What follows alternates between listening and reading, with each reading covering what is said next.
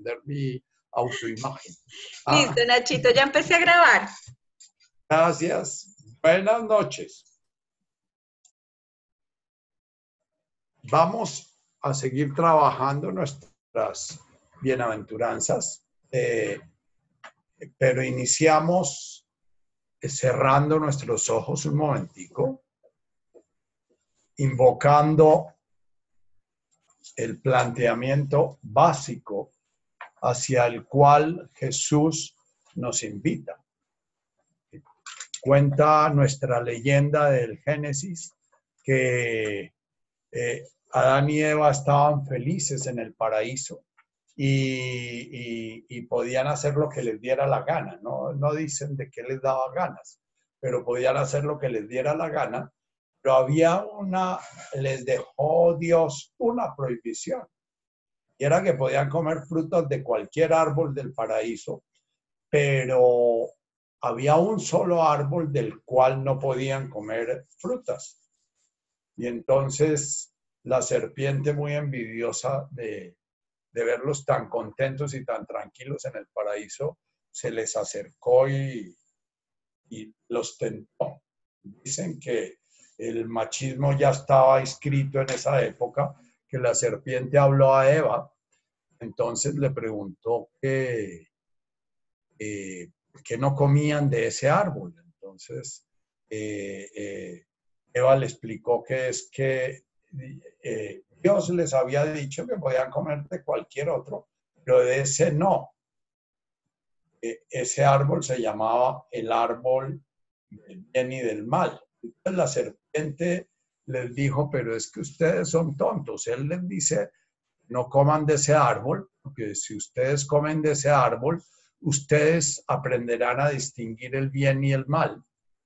Y serán como Dios, porque Dios se diferencia en eso, en que él sabe distinguir el bien y el mal. Entonces ellos sintieron muchas ganas de conocer el bien y el mal y en ese momento comieron el fruto y después conocieron el bien y el mal, se dieron cuenta que estaban desnudos, se dieron cuenta que habían pecado, se dieron cuenta que no eran lo que debieran ser y esa es la forma como nuestra mitología monoteísta habla del el origen del sufrimiento humano.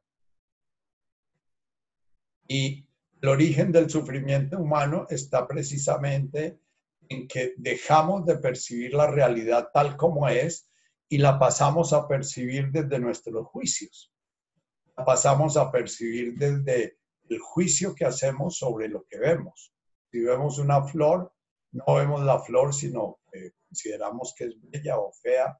Si vemos a un prójimo, no vemos al prójimo, sino consideramos que es bueno o malo, de derecha, de izquierda. Si, si vemos un animal, no vemos el animal, sino que vemos algo útil, algo inútil, algo a que temer o algo, algo a que acariciar. Eh, perdimos la posibilidad de relacionarnos la realidad tal como es.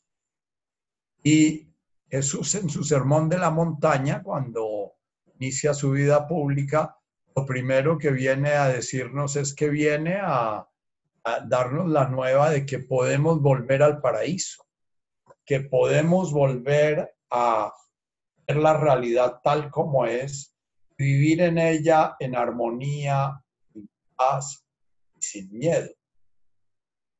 Eh, ante, esta oferta, de alguna manera, lo que pensaron todos sus oyentes es que iba a crear una nueva forma política de, relacionarnos, iba a crear otra forma de dominación y, y sumisión. Y durante toda su, su vida estuvo predicando y predicando para decirles que eso no era de lo que se trataba. Se trataba de volver a, relacionarnos con la realidad tal como es.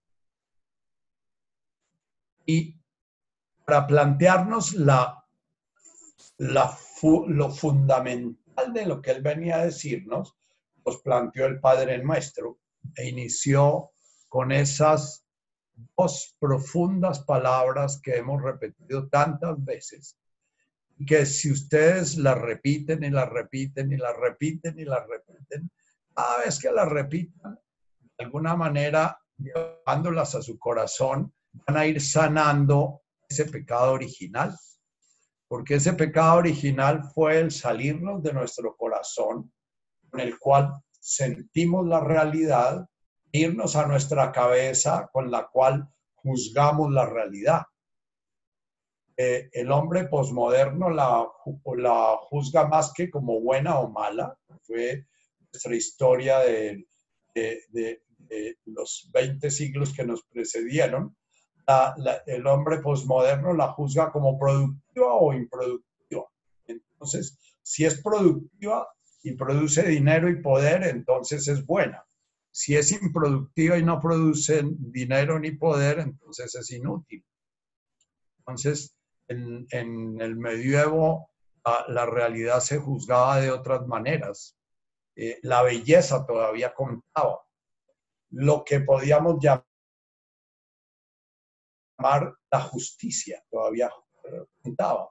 Pero lo que llamamos la justicia hoy en día es que la producción sea justa, que sea apropiada, que el capital rinda lo que toca rendir y que las vacunas que vamos a crear rindan lo que tienen que que rendir entonces por eso los laboratorios compiten y no se pasan la información porque no importa si producen salud o enfermedad, lo que importa es que produzcan dinero a la multinacional que las maneja. Entonces, cuando Jesús plantea Vum de Guasmaya, lo primero que nos invita es a volver al paraíso, un sitio donde vivimos en la realidad, la realidad que entra a través de nuestros ojos, nuestros oídos, nuestro olfato, nuestro gusto, la percepción de nuestros campos energéticos, la percepción de nuestra energía vital, la percepción de nuestra interconexión con el entorno, eh, eso es lo que da sentido a la vida. Eh, en, el hombre posmoderno, yo, hago yo insisto mucho en esto porque si no vemos en dónde estamos prisioneros, no vamos a saber cómo salir de nuestra prisión.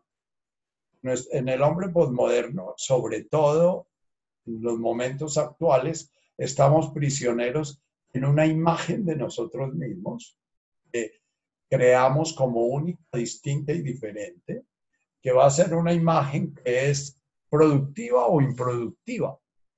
De que al niño en tercero o cuarto primaria se está pensando que enseñarle, lo primero que piensan sus padres es si lo que está aprendiendo va a ser productivo o no va a ser productivo.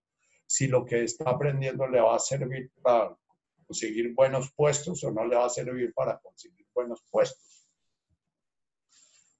Entonces, la invitación nos hace ese Avon de Guasmaya es vuelva a tu realidad real. En el único momento en que, que existe es en el presente, porque la realidad sensorial no existe sino en el presente. Lo que yo estoy viendo en este momento, si lo estoy viendo, no está sino en el presente. Lo que estoy oyendo no está sino en el presente. Lo que estoy olfateando no está sino en el presente. Lo que estoy tocando no está sino en el presente. Eh, eso que es una verdad de perogrullo, la mayoría de nosotros se nos olvidó porque nosotros vivimos en, es en nuestra mente. Y miramos la realidad a través de las representaciones mentales que tenemos de ella. Entonces, Avum de Washmaya es, hay un ser que se está manifestando en todo el universo. Tú eres parte de ese ser, tú eres parte interconectada con ese ser, eres el ser que se manifiesta, tú eres el ser que contempla esa manifestación y tú eres el ser que goza estar sintiendo, oliendo, gustando, danzando, mirando, escuchando ese vórtice de manifestación que vamos a cantar en el final del Padre Nuestro como Metul Belaje Malkuach, ese jardín hermoso que es la creación, Bajaila Watesbuchta, que es como un vórtice de vida, de sensación, de armonía, de belleza, de sonido, de, de, amplitud del corazón, de expansión del sentido de la vida, ese vórtice se está presentando rítmicamente, lajlan al una y otra vez, cada vez que nacemos, cada vez que morimos, cada vez que despertamos, cada vez que nos dormimos, cada vez que ya, Nuestras religiones, sin darse cuenta con sus teologías, eh, lo que hicieron fue reafirmar y reafirmar el pecado original, reafirmar que nosotros estábamos fuera del paraíso, reafirmar que nosotros somos distintos de Dios, reafirmar que somos distintos y diferentes a la naturaleza en la cual estamos inmersos, la cual somos parte integral, somos como el órgano de un organismo o somos como la célula que forma el órgano. La célula hepática no tiene ningún sentido si no es distinto de ser el hígado. Y la célula hepática adquiere todo su sentido de vida en ser el hígado. Y el hígado tiene todo su sentido de vida en ser el hígado de Nacho o el hígado de Pedro o el hígado de, de Isabel o el hígado, ya. Y el hígado de Isabel tiene sentido porque Isabel tiene sentido porque es un órgano de un universo en el cual estamos inmersos y nos da nuestro ser y nos da nuestro sentido. Avum de Guasmaya, primer planteamiento grandote. Si dedicáramos nuestra vida solamente repetir ese sonido podría ser que volviéramos al paraíso. En la mística, eh, eh, yo estuve en este fin de semana en un retiro sufi y, todo el tiempo, los cuatro días, se cantó la ilaha, la la, la, eh, eh, Allahu Akbar, Allahu, todo el tiempo, Alá, Alá, Alá, Alá, Alá. No hay nada que no sea Él. No hay nada que exista que no haga, que de alguna manera no sea manifestación de Él. Él es, a Él se le pueden poner nombres, entonces se cantan los nombres en este refugio de, ese ser, es Abum, que se está manifestando en The Washmaya y se está manifestando con características como la belleza, como la bondad y también con, características como la oscuridad y como la disonancia y con esas cosas. Bien. Estamos en las bienaventuranzas y sigo pegado a la de Guashmaya porque todas las bienaventuranzas son sencillamente el modo y la práctica y la experiencia que en cada presente yo puedo estar llevando a cabo para poder un día volver a a ese sitio de donde nunca he salido. Porque Adán y Eva salieron de ahí cuando se sintieron desnudos y se avergonzaron, pero ellos siguieron en el mismo paraíso, pero ya llenos de vergüenza, ya y llenos de sufrimiento y llenos de culpa y llenos de... Entonces, lo siguiente, para seguir la línea que nos plantea Jesús, después de hacer ese planteamiento base, somos el ser manifestándose, el ser que se contempla en su manifestación y goza esa contemplación y goza el vivirse en esa manifestación. Entonces la pregunta de todos nosotros, pero ¿por qué nosotros nos la pasamos sufriendo? En la vida se nos hace pesada y por qué Rafael Pombo anda diciendo que misterio espantoso es este de la existencia y el Sartre habla de que somos el vómito de una pesadilla de la divinidad. y qué sé yo. Andamos sufriendo precisamente porque nos fuimos a la cabeza, nos fuimos al pensamiento y nos fuimos a la representación de la realidad. Yo veo la creación como un reloj enorme de arena, infinitamente, tiene el infinito del espacio-tiempo en la parte de arriba y se va estrechando, se va estrechando, se va estrechando y se va estrechando hasta que en el centro tiene un estrecho, estrecho, estrecho, estrecho, por el cual van pasando poquito a poco los granitos de arena de esa creación para ser contemplados por una criatura que de la forma mira a la forma. Y el camino debería seguir derecho para volver a ver la expansión de la parte de abajo de ese reloj de arena, que nuevamente muestra el infinito. Y la persona que se ilumina, que despierta, es la que en un momento determinado se da cuenta que ella desde ese yo se siente individual y distinto, está, viene del infinito y contempla el infinito y entonces no se queda atrancada en ese atasco, que es la parte estrecha, sino que viene del infinito, se individua para poder realizar la conciencia individual, que es el, el misterio, el primer milagro que dice Richard Moss, el misterio de un yo, que crea la ilusión de estar separado y ser distinto para poder ver desde la individualidad el mundo de las individualidades, el mundo de las formas. Pero para poder ver en el mundo de las formas el infinito del cual provienen y el infinito hacia el cual va.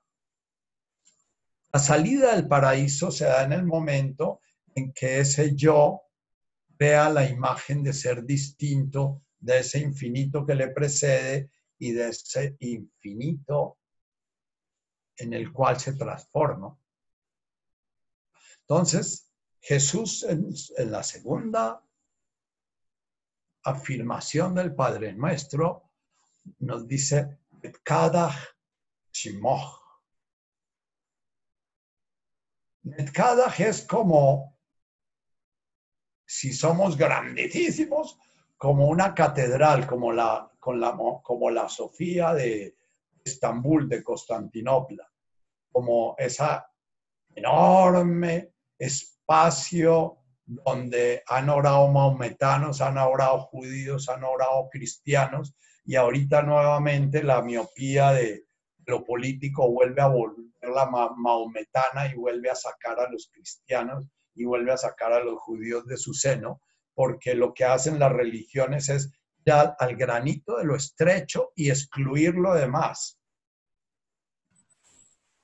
Ayer en el retiro eh, eh, FIBA cantaba un Kirie divino, era un Kirie inspirado en, una doctrina de un hombre que vivió en el siglo IV en las, en las Galias, o más bien en, Inglaterra de hoy que se llamó Pelagio y fue una de las grandes, grandes herejías del siglo IV. Los pelagianos decían que Jesús era divino cuando era divino y que era humano cuando era humano, pero que Jesús no era divino y humano a la vez.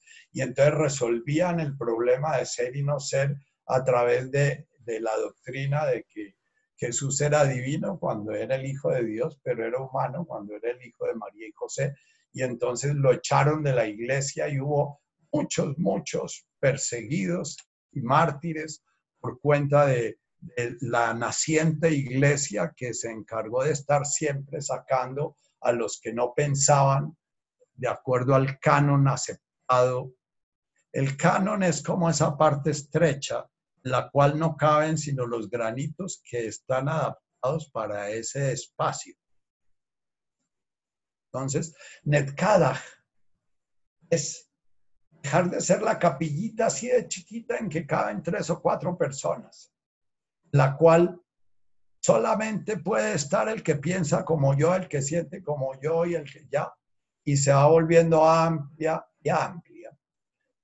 Netkadach es ir creando un espacio dentro de nosotros cada vez más amplio para que quepa más y más de esa creación que viene bajando para ser contemplada por nosotros, a tal punto que ya toda mi atención quede centrada es en el universo que se manifiesta a mi conciencia y no a la estrechez de mi conciencia que está excluyendo lo que no soy yo.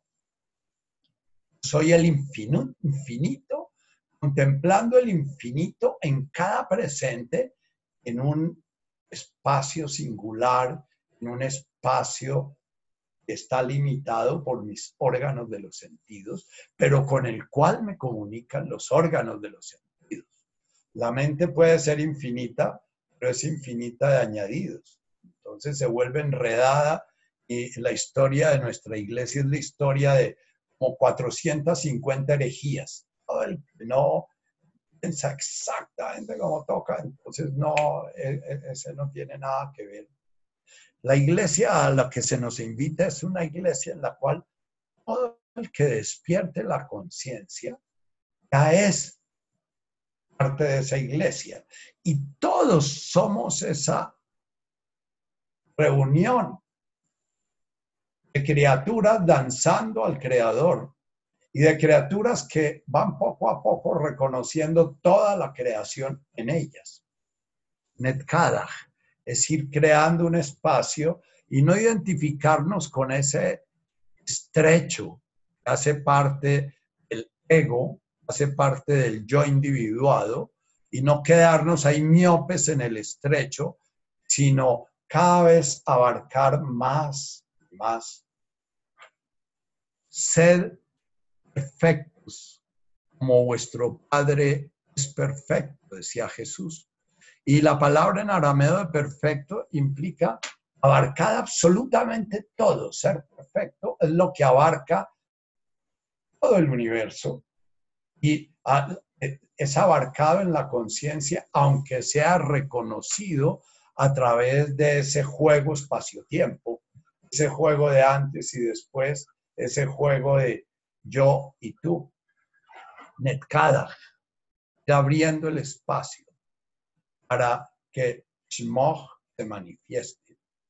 Pero ese espacio, en el único momento en que se puede abrir, es en el presente.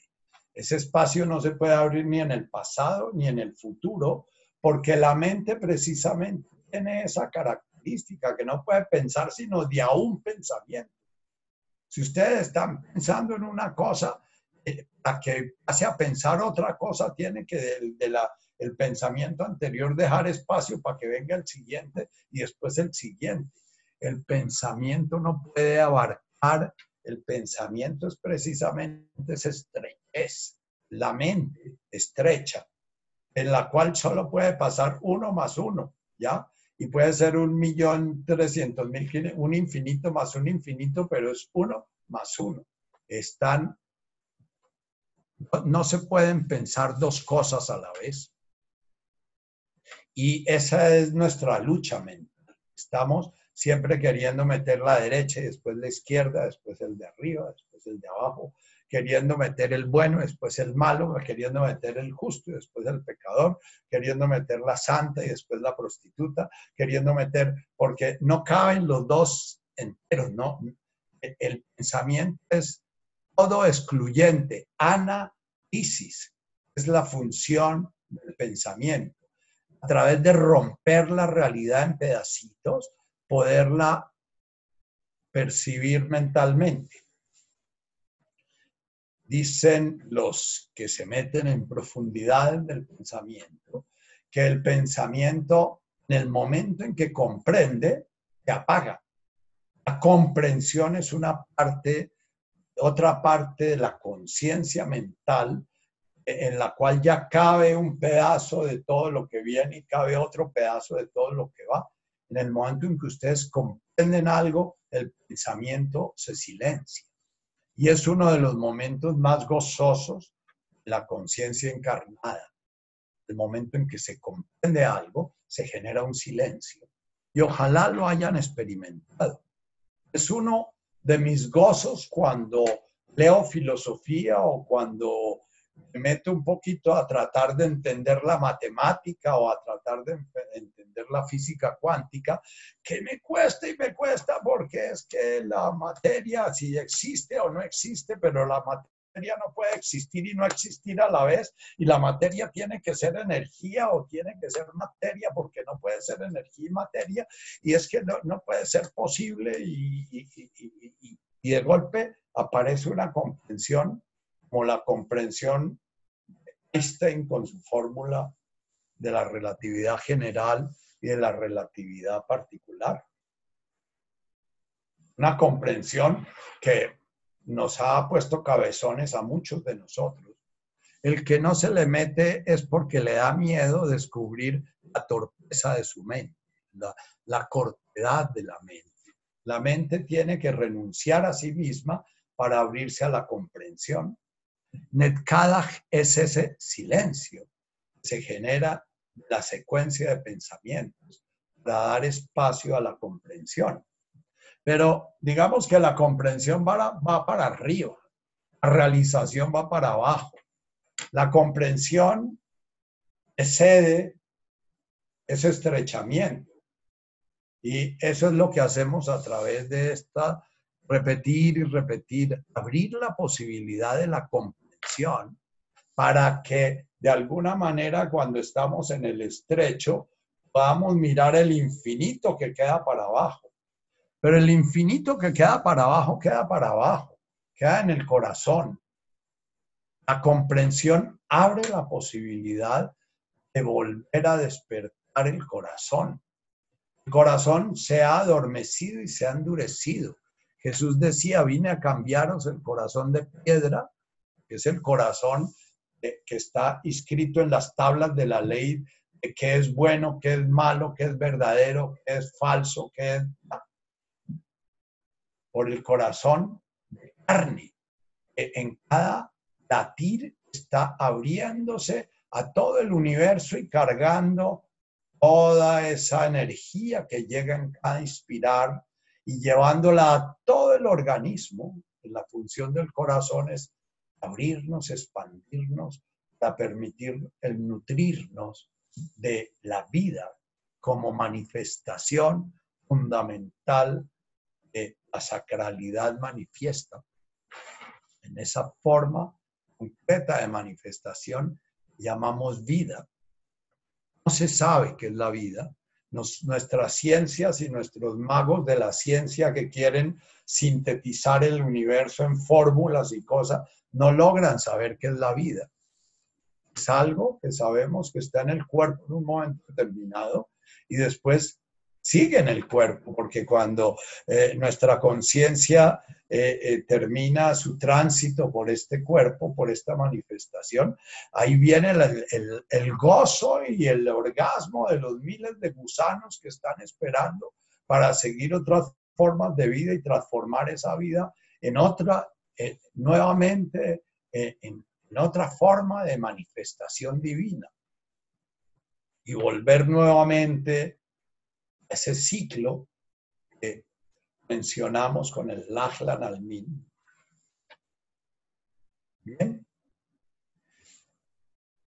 Netkadach solamente se puede hacer en el presente. Y solamente en el presente, para poder llegar al presente, no podemos llegar al presente con la mente. La mente no puede, no puede, es una contradicción en sí misma estar en presente, porque la mente es acumulación de memorias que construyen realidades y esas realidades se proyectan a un futuro, pero realmente el futuro son memorias proyectadas y transformadas y combinadas. El futuro siempre es una proyección, o sea, la mente es puras memorias que están eh, eh, generando informaciones, informaciones, informaciones repetidas, y en la medida en que aparece la capacidad de la comprensión, esas memorias colapsan y aparece la comprensión. y nos abre la posibilidad de entrar al corazón. Cada chimoj. Jesús de alguna manera siente que ya nos sobran escrituras, ya tiene toda una cantidad de leyes y los fariseos y los saduceos andaban con, la, las filactelias que eran unos rollos en los cuales estaban escritas las leyes para untarse de las leyes y para poder estar recordando las abluciones y las lavadas de manos y las lavadas y, los tapabocas que se tocaba poner y, estar recordando todo lo que tocaba estar, porque todo el Antiguo Testamento es la acumulación y la acumulación y la acumulación de leyes y leyes y leyes. Entonces Jesús, cuando nos dice, viene a cambiar el corazón de piedra, que es en el que está grabada la ley, el corazón de carne, nos habla de lo primero que toca hacer es volver al presente. Y ahí aparece la primera madurez, bienaventuranza. Beijum de Baruch. Bienaventurado aquel que puede estar en su presente en su presente respirando, porque el respirar es la cuerda que nos une a Dewashmaya y que nos une a Boom, el reloj de arena que está arriba, se está volviendo manifestación y el reloj de arena manifestado, siendo contemplado, gozado, disfrutado y realizado por la conciencia es consciente de eso.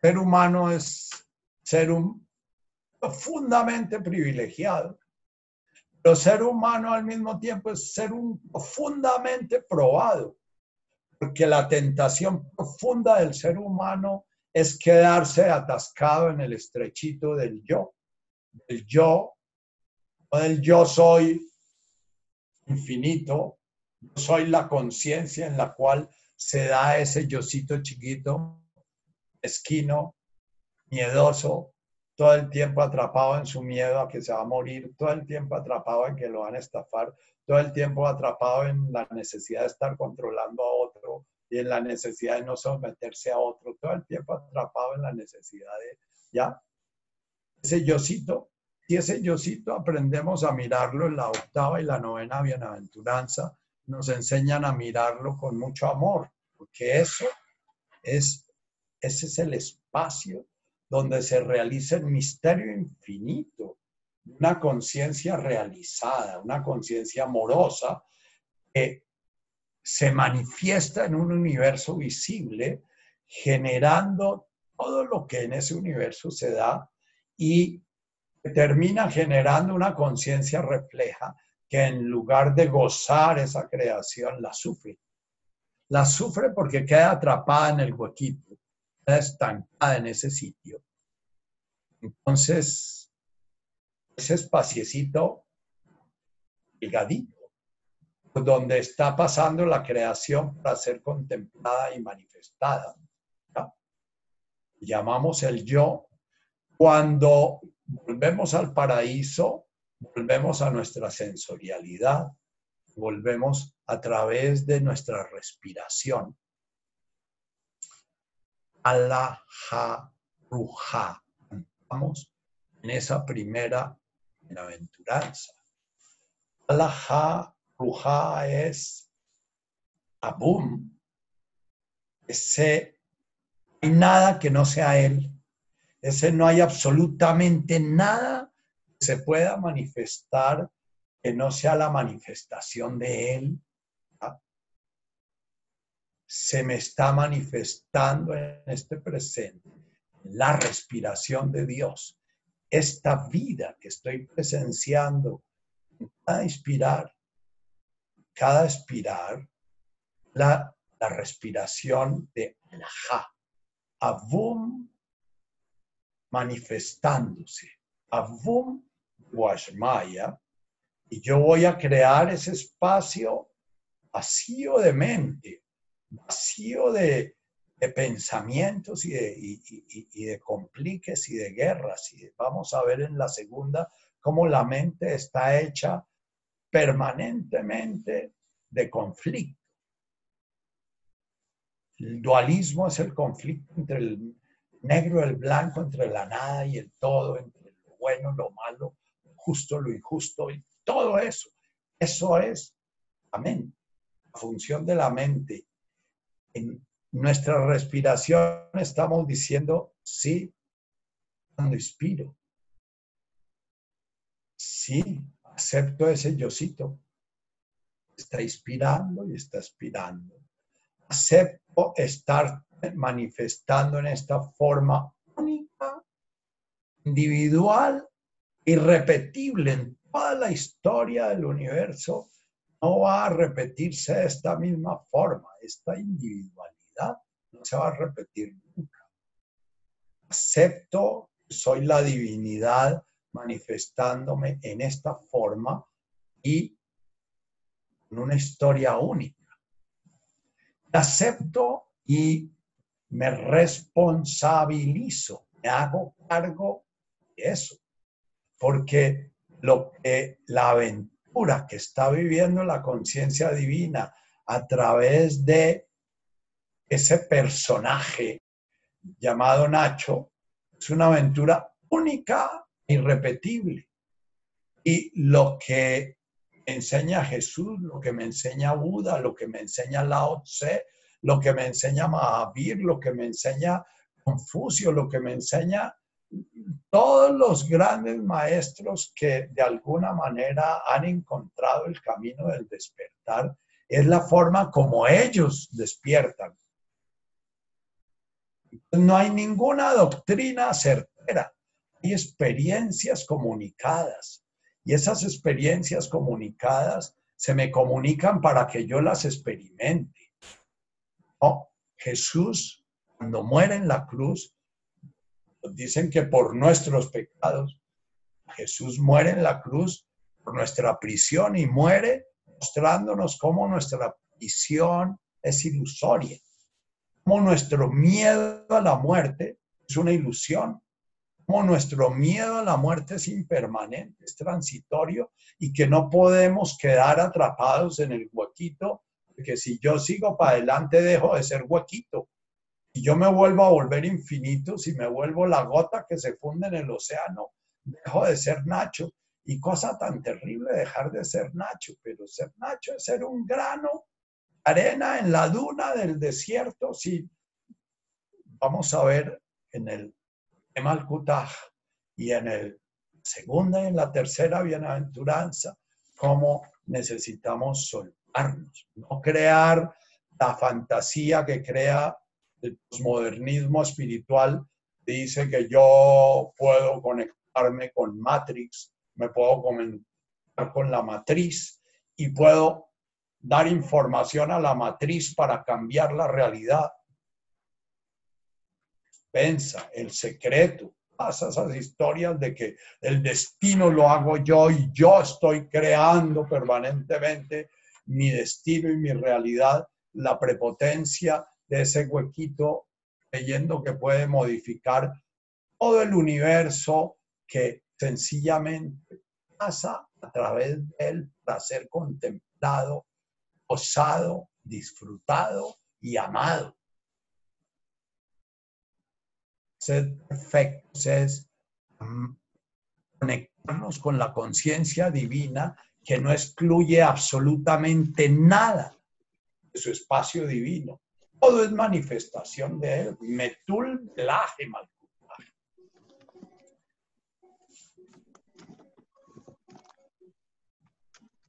Boom de Boashmaya, estoy respirando. Y entonces si yo hago de mi respirar cada vez que me acuerdo un a ilaha ilala, si sigo una mística sufi, avum de Washmaya, si sigo una mística cristiana, ya ve, si sigo una mística hebrea, o cualquier otra, un gate, gate, parágate, parasángate, si estoy en, en, el camino que nos, nos, enseñó Buda, o si sigo una mística Advaita, yo soy, punto, ¿ya? Es como conecto a Boom de Washmaya y yo estoy, yo soy la comunicación que se da entre el ser y su manifestación. Sat Chit Ananda. Soy el ser, soy el amor que ama el amado. El amado soy yo, el amor soy yo, soy el amante también. Olvido de lo criado, memoria del criador, mirando al interior, estarse amando al amado. Podría traerles muchos versos de los místicos, una y otra vez, como dice el maestro Eckhart, Dios creó a sus criaturas para sentirse amado en ellas.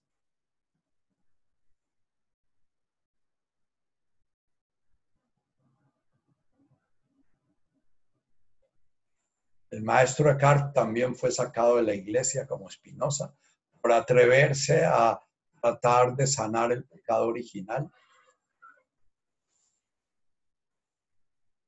Home está maduro, está viviendo, está, está vivo, está realizando ese profundo misterio de ese universo contemplándose a través de ese espaciecito chiquito para poder manifestarse infinitamente, el que puede mantener su atención, su respiración, porque está haciendo en cada respiración conciencia de la divinidad que se manifiesta en forma de vida a través de él.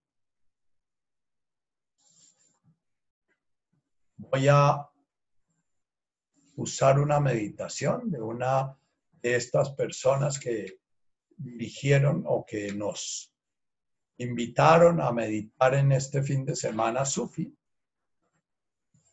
Y, van a ver cómo para ellos la respiración está todo el tiempo, en toda oración. Orar es respirar sonando.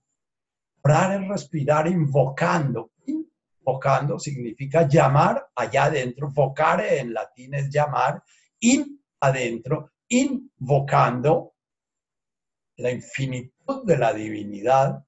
Todas las oraciones los místicos son ese o el llamado doloroso en dónde te escondiste, amado, y me dejaste con gemido, porque estoy atorado en ese huequito, ¿por qué pues has llegado a que este corazón no le sanaste? Y puesto que le has robado, ¿por qué no así le dejaste y no tomas el robo que robaste?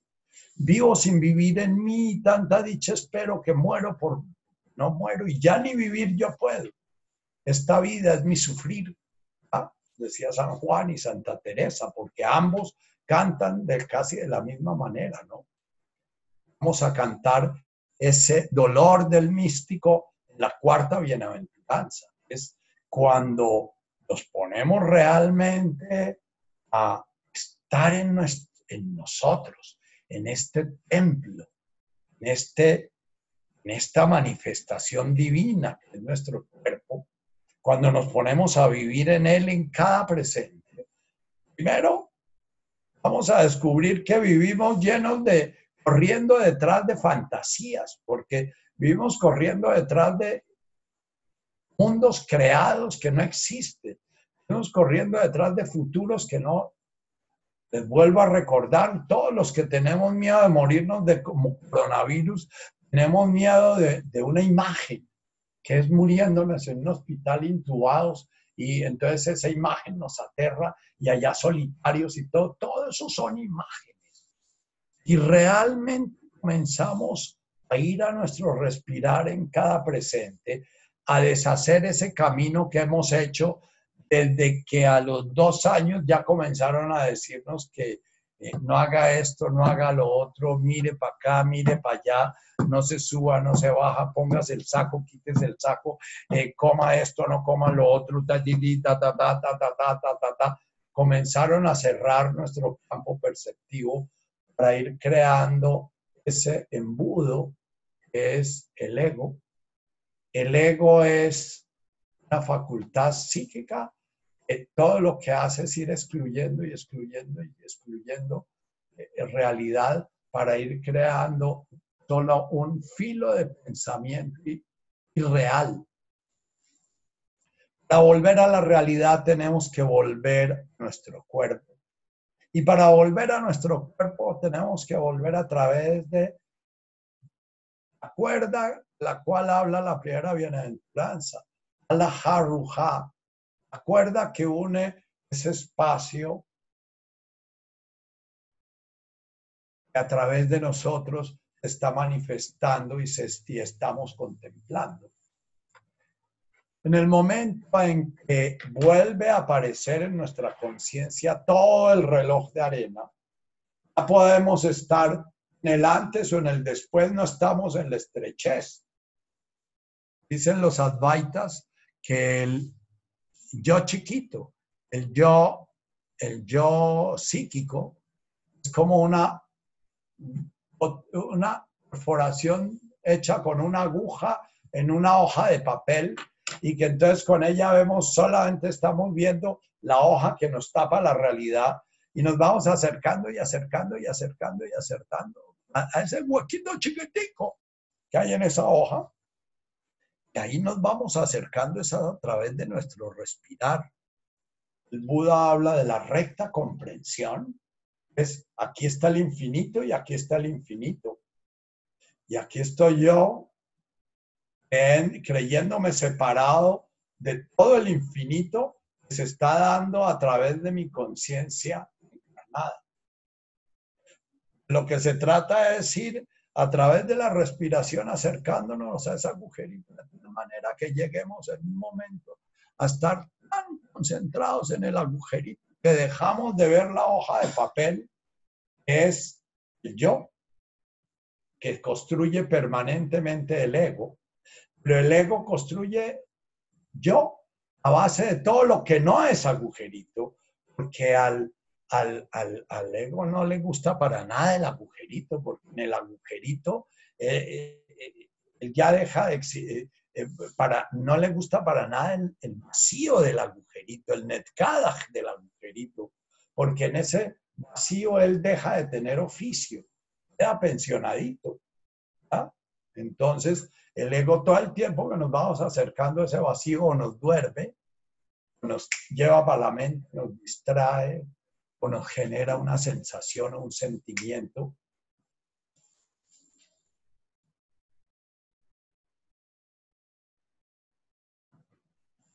Se preguntarán ustedes, ¿y qué es el sufrimiento? Entonces, si estamos como el niño conectado, con nuestra sensorialidad y sensorialidad. En la sensorialidad hay dolor, y placer.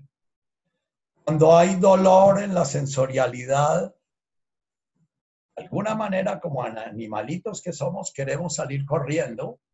Cuando hay placer en la sensorialidad, de alguna manera como animalitos queremos más de la colombina. Si la colombina nos gustó, queremos más colombina. Entonces, la sensorialidad, de alguna manera, en, el animal, le va a marcar su capacidad de saber cuándo está de acorde con la vida, cuándo hay una señal de que su vida está en peligro. Nosotros como seres humanos tenemos la misma programación y el ego utiliza esa programación para crear en realidad es más. Porque en el ser humano esa programación de el dolor de alguna manera nos habla de la muerte y el placer nos habla de la vida, se comienza a distorsionar desde muy temprano. De muy temprano el niño aprende a comer más de lo que necesita y se hastía, se harta o come lo que necesita y se queda con hambre porque van apareciendo las necesidades psicológicas, que son las necesidades de ese yo que se está construyendo. Entonces el niño comienza a tener la necesidad de afirmarse frente a sus padres porque siente que sus padres no lo están reconociendo, no lo están teniendo en cuenta. Y entonces él aprende a negar su hambre, que hace parte de su sensorialidad, para poder decir no la voluntad de la madre de darle comida. Él se pilla que la madre está necesitando que él coma porque la madre está conectada de ella misma y está conectada con la ley, la ley del pediatra o la ley de la nutrición o la ley de qué sé yo. Y entre más desconectados son nuestros padres, más desconectados nos criamos nosotros porque vamos saliéndonos de esa sensorialidad sencilla. Y lleva a Buda a decir, está iluminado el que tiene, cuando tiene hambre come, que cuando tiene sed bebe, el que cuando tiene sueño Que lleva a Jesús a decir, las aves del cielo no tienen graneros y nunca les falta. El animal tiene relacionado con su organismo todo su sistema sensorial y su organismo tiene los códigos de supervivencia y entonces él va a evitar unas cosas y va a buscar otras cosas. Y en sus códigos de supervivencia, lo que lo lleva a la vida lo busca y lo que lo lleva a, a la muerte lo evita. A no ser que sea un French Poodle domesticado con toda la neurosis del amo, en que muchas veces los French Poodle hacen la anorexia de los seres humanos y toca rogarles para que coman, porque el French Poodle aprende a tener necesidades afectivas antes que biológicas. Cada a través del respirar estamos limpiando toda esa basura con que llenamos nuestro vacío interior, nuestra disponibilidad. Y toda esa basura con que dejamos de relacionarnos con la realidad y pasamos a relacionarnos con una imagen de nosotros mismos que vive en el deber, en el tengo que, debería, y es que el otro debería, y es porque, porque me hizo, y me miró, y por qué no me miró, y por qué me dijo, y por qué no me dijo, y, y la necesidad de reconocimiento a esa ilusión, se llama el yo, se vuelve más importante que la necesidad de vivir. Y hoy ya mueren muchos seres humanos de hambre, se llaman anoréxicos, porque la necesidad de ser reconocidos de una u otra manera que les enseñó su madre está por encima de la necesidad de, estar en armonía con el universo en el que viven.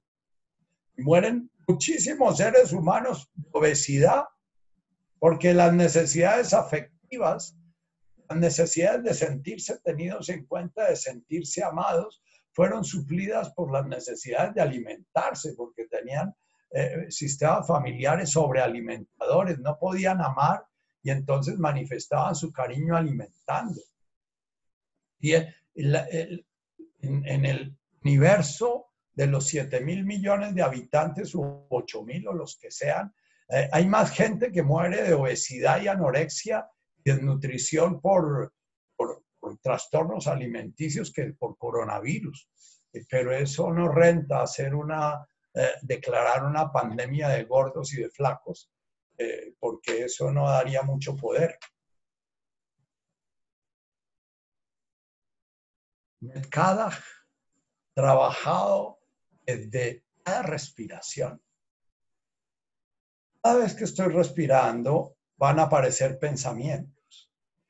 Cada vez que estoy bien centrado en mi respiración, voy a descubrir que mi única necesidad en ese momento es inspirar, expirar. Y que esa necesidad me ha tenido conectado a la vida desde la primera respiración que tuve. Y que esa necesidad va a acompañar hasta el momento en que haga mi tránsito. Cuando expire, no haya una nueva inspiración. Y ese expirar sin una nueva inspiración no lo voy a controlar yo. Esa nueva inspiración sencillamente, sencillamente, no va a llegar. Entonces nos imaginamos ahogándonos y peleando para no dejar de respirar, ¿no? En el momento en que morimos, se apaga el reloj de la respiración. Al ratico, el corazón que siente que ya no le están mandando trabajo, que ya no necesita estar distribuyendo oxígeno, sencillamente comienza a hacer block, block, block, block, block, block. Paró. Para mí era una meditación desconectar a los, a los intubados. Cuando estaba haciendo mis rotaciones en clínica, eh, eh, eh, siempre se peleaban porque no les gustaba desconectar que ya se decidía desconectar. Y a mí me parecía fascinante, porque ponía mi forendoscopio en el corazón, desconectaba el respirador y iba oyendo ese corazoncito como armoniosa y amablemente iba disminuyendo su ritmo, como una madre que arrulla a su niño hasta que su niño se duerme. Clock. Llega netkada completo, el silencio. El silencio de la conciencia contemplando desde lo manifiesto lo manifiesto esa conciencia desencarna. Pero si no hemos trabajado esta vida para entender que este es un espacio en que lo que importa no es si estamos vivos o estamos muertos, sino un espacio en que lo que importa es si utilizamos nuestra vida para reconocer la divinidad manifestándose a través de nosotros la divinidad creándose en nosotros, a la divinidad creando a través de nosotros. Entonces la muerte siempre va a ser una lucha, va ser una lucha.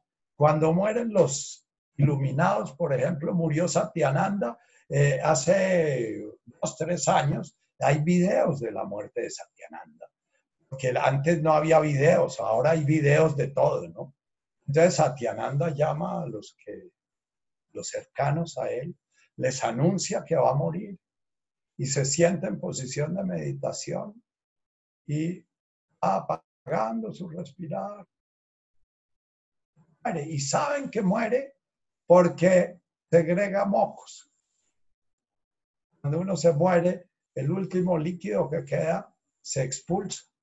Entonces le ponen sencillamente no se ponen a llorar, ni a gritar, ni a lamentarse de que es que nosotros queremos la vida y no la muerte y nosotros defendemos la vida y no la muerte porque es que la vida es la vida. Ya sencillamente le ponen los taponcitos y sigue en la misma postura. Decían en, la, en las tradiciones del budismo tibetano Vajrayana, cuando moría una persona completamente realizada, no se enterraba porque ese cuerpo en un momento se volvía cuerpo de luz. En las épocas modernas no ha vuelto a pasar eso porque no hay videos de que pase eso. Y posiblemente una persona muy, muy iluminada no se deja tomar videos de, Satyananda, ya era una persona bastante ayornada a la modernidad y, y por eso permitió todo ese testimonio. Creo que un testimonio de ver un video una persona muriendo no nos sirve para nada, porque vemos videos de todo, vemos la pornografía nos se volvió espiritual y se volvió material y se volvió sexual y se volvió a todos los niveles. Pornografía significa que se muestra al espíritu, pero se muestra no desde el corazón, sino desde la mente. Yo me vuelvo en estas sesiones repetitivo y cansón porque no quiero volverme porno, no quiero volverme un espectáculo eh, eh, eh, en que se llega a mirar cosas. Yo quiero es tocar el corazón y si el corazón de algunos de ustedes comienza a latir de nuevo y a sentir, y sí, mi mente es una circunstancia de mi vida. Mi mujer es una circunstancia de mi vida, mis hijos son unas circunstancias de mi vida. Realmente lo que es importante en la vida es descubrir de Wash Maya.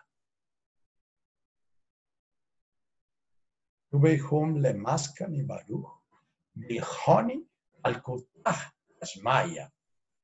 Al dasmaya va a resumir la segunda y la tercera parte del Padre Nuestro. El huequito chiquitico, si es chiquitico, no se da cuenta que la creación está pasando a través de él, que él es creación y que lo que está saliendo detrás de él es creación.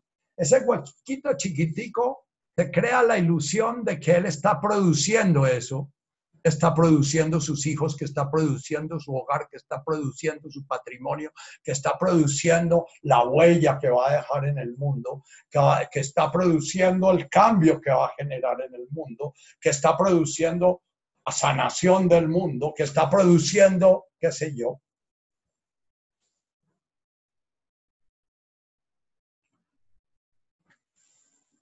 Lo que más me tocó en este retiro fue precisamente el estar invocando permanentemente que lo que pasa a través de mí no es producto de mí, es de eso que no hay nada que no sea Él.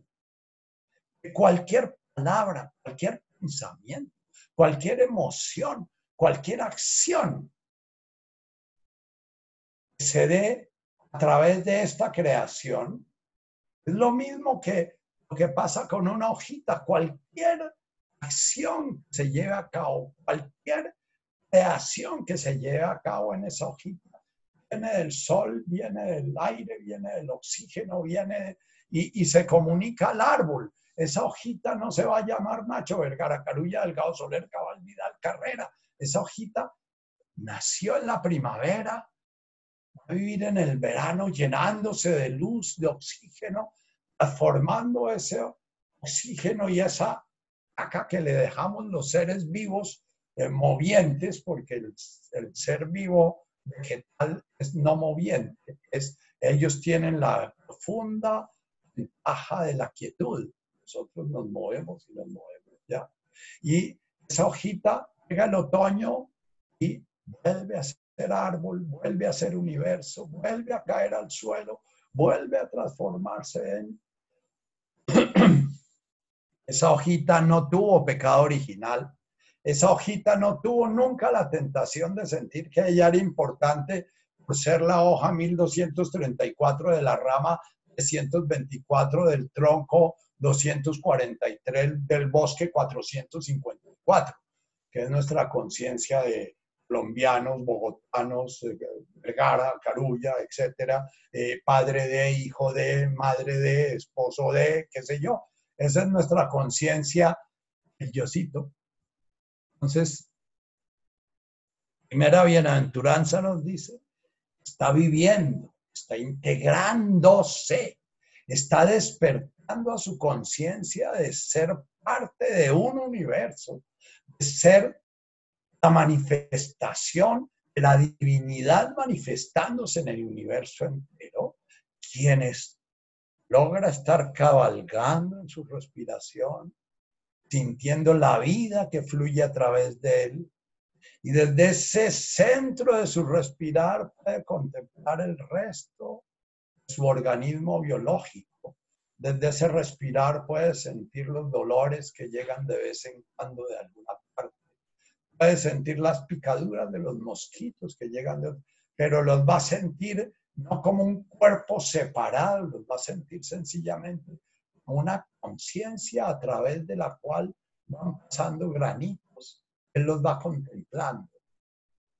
Como parte de todo ese universo, no son producto de él, él solo contempla. Él no los está haciendo. Siento cuando oigo a Spencer o oigo a, estos magos de, creación de mi propio destino, ellos se imaginan ese rotico a través de cuál pasa el universo, que ellos son los que deciden qué universo se va a manifestar a través de ellos. El misterio de la sanación que me tocó este fin de semana fue entender que afortunadamente esa singularidad que llaman sanación no hacía parte de mi vida, porque posiblemente si hiciera parte de mi vida, tendría mucha facilidad de creer que es una obra mía, el hecho de sanar. El hecho de que de pronto una singularidad cambie su manifestación en la forma, es un enorme misterio. Eh, y, y, no tener un cáncer no es estar sano. Amana Maharshi tiene un cáncer terrible y es uno de los grandes iluminados. Sunryo Suzuki murió de un carcinoma hepático enorme. El Karmapa murió de como cinco cánceres juntos. La idea que tenemos de que salud es estar completamente alineados con nuestro bienestar es peligrosa.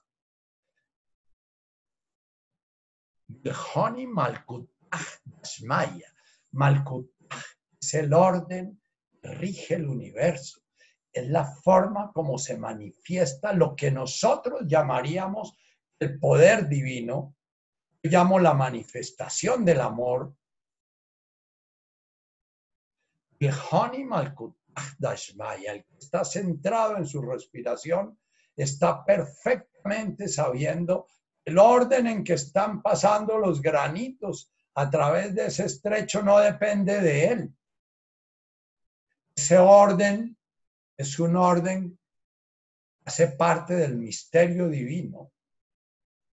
La danza que hacía FIBA, muy bella, inspirada en plagio, dice, Irie Leison, Iste Leison cuando la comenzó a hacer me vino esta imagen de enorme, infinito reloj de arena, que es como veo yo el universo, enormemente grande y se mete en un gran agujero negro y al otro lado aparece otro universo, según dicen los físicos hoy en día, los, cosmólogos, ellos hablan de la posibilidad de que el agujero negro es un espacio como un ego cósmico, a través del cual entra una parte del universo y al otro lado sale nuevamente otro universo, pero que es el mismo universo, porque en el uno y en el otro está el mismo Alá, el mismo Dios, el mismo Abum.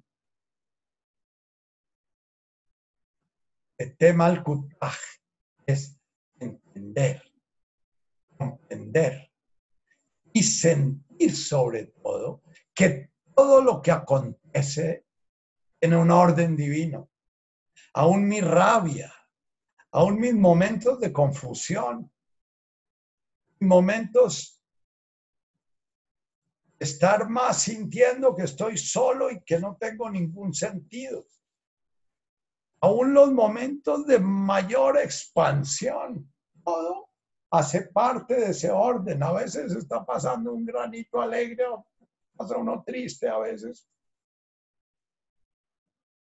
Lo que despierta una persona que despierta es que logra tener la perspectiva de lo que está encima, lo que está abajo y de lo que está estrecho.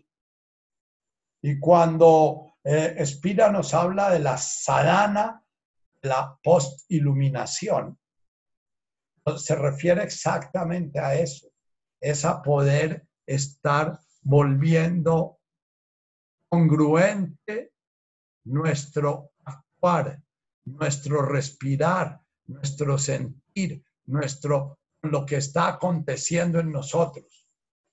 Porque lo que hace el ego es crear realidades sensoriales, emocionales, mentales, no hacen parte del universo real pero que de todas maneras en ese misterio profundo del problema que llamamos del mal, hacen parte de ese universo manifiesto. En un orden no entendemos, que el orden neurótico y el orden kármico no nos cabe en la cabeza que sea hijo de Dios, que no sea parte de ese universo. Y En la octava y la novena bienaventuranza vamos a ver que nos enseñan a amar, respetar ese orden, no entendemos, que llamamos el sufrimiento. Porque es a través del sufrimiento como nos logramos salir del atasque, logramos liberar a nuestra conciencia egoica de su finitud para poder volver a infinitud de la conciencia, realizándonos y realizando el misterio de la encarnación. El verbo se hizo carne. Kirie, Señor, se transforma en Cristo. Cristo. Y ambos, a ambos les pedimos, de alguna manera, que tengan en cuenta, nos tengan en cuenta en este paso que estamos haciendo, que nos tengan en cuenta en nuestras perdidas, en nuestras confusiones, que de alguna manera en ese misterio puedan estar tan presentes en la forma como están presentes en su ser, que nuestra conciencia pueda estar siempre. Tuve home, le mascani baruch. Tuve home es grandotote, le mascani baruch se estrechó. El honi malkutach dashmaya se amplió nuevamente. Pero eso todo se da solamente en el presente. ¿Qué pasa en el mundo de la inconsciencia, en el mundo de la neurosis, en el mundo del karma? Con Alfonso vivimos teniendo esa, digamos, esa pregunta. ¿Qué es lo que llamamos nosotros mente psíquica? Los Advaitas no la reconocen. Porque los Advaitas dicen que siempre estamos conscientes aunque no se, nos demos cuenta que, nos, que estamos conscientes, siempre estamos conscientes. Pero a mí, en mi vida, el trabajo que tengo yo es cada vez que esté atascado en el huequito, sintiendo que alguien no miró el huequito, que alguien eh, trató mal al huequito, que alguien trató de matarle al huequito, que alguien trató de quitarle algo al huequito, acordarme que esa es una prisión en la cual yo tengo un ego permanentemente me está amarrando ahí, permanentemente me está diciendo, segunda y tercera vamos a ver cómo a través del respirar siempre vamos a tener que seguir respirando en la segunda, en la tercera, en la cuarta, en la quinta, en la sexta, en la séptima, porque las bienaventuranzas son como esas muñecas rusas que en la primera está el centro, pero después la siguiente contiene la anterior y la siguiente contiene la anterior y la siguiente contiene la anterior y la anterior, hasta que la novena es todas. Una vez que quedan todas, comienza esa matriosca rusa, es la matriosca chiquitica de una siguiente matriosca que va a ser más grande y más grande y más grande. Y apenas se termina ese ciclo de las nueve otra vez, lo mismo que el Padre Nuestro es la misma cosa. Entonces, Netkada Shimoch Repito una y otra vez porque para mí es un mantra. Un milagro para Dios es lograr un ser humano goce, disfrute, ame, se sienta realizado con la voluntad de Dios, aunque esa voluntad sea un cáncer, aunque esa voluntad sea morirse de coronavirus por allá y mal intubado en, en quién sabe qué hospital, aunque esa voluntad no importa. Un milagro es cuando una oveja perdida encuentra su redil. Hay mil parábolas acerca de eso. Es cuando el mercader encuentra su perla preciosa. Eso es un milagro. Un milagro es cuando, ayer decía una de las personas, decía, cuando un corazón despierta, toda la creación se redime. Un milagro es eso. Es un ser humano, dejó su soberbia, creer que Él crea su vida y que Él crea su destino y que Él crea y que Él se puede proteger del coronavirus y que Él se puede proteger de las enfermedades y que Él puede decir qué pasa con sus hijos y que Él puede... Esa es la soberbia humana. Cuando ese ser humano dice, después de un dolor profundo, en que grita, Padre, Padre, ¿por qué me abandonaste? Pero si realmente ha hecho un camino serio en esa matriosca de matrioscas de matriosca. ¿Saben lo que es la matriosca? Es una muñequita que se mete entre otra y que se mete entre otra y entre otra y entre otra. Pero entonces esa muñequita como, es como el átomo que va a ser parte de otra más y otra más y otra más. Así es el universo. En una partícula está contenido todo el universo. Y así es la conciencia. A respirar presente mi hermana Mercedes, que me está oyendo, yo le digo, fundamental en el camino del espíritu es la paciencia. La paciencia es la ciencia de la paz. Estar en paz con este presente como es.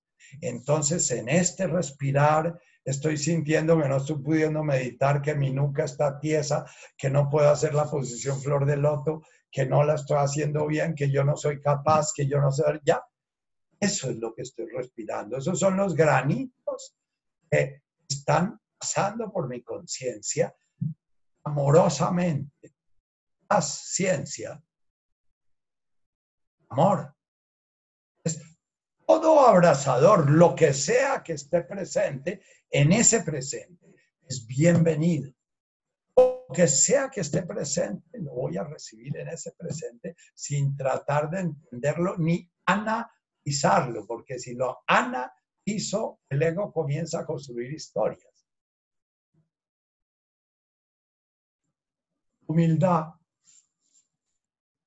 Es que si leo a Buda, o leo Jesús, o me meto a un retiro en donde un par de maestros entran en un éxtasis eh, cantando un alajo akbar en una armonía ella que hace que mi corazón estalle de gozo es, voy a gozar este, ah, pero es que eso se va a acabar y después, bueno, ahí lo estoy grabando.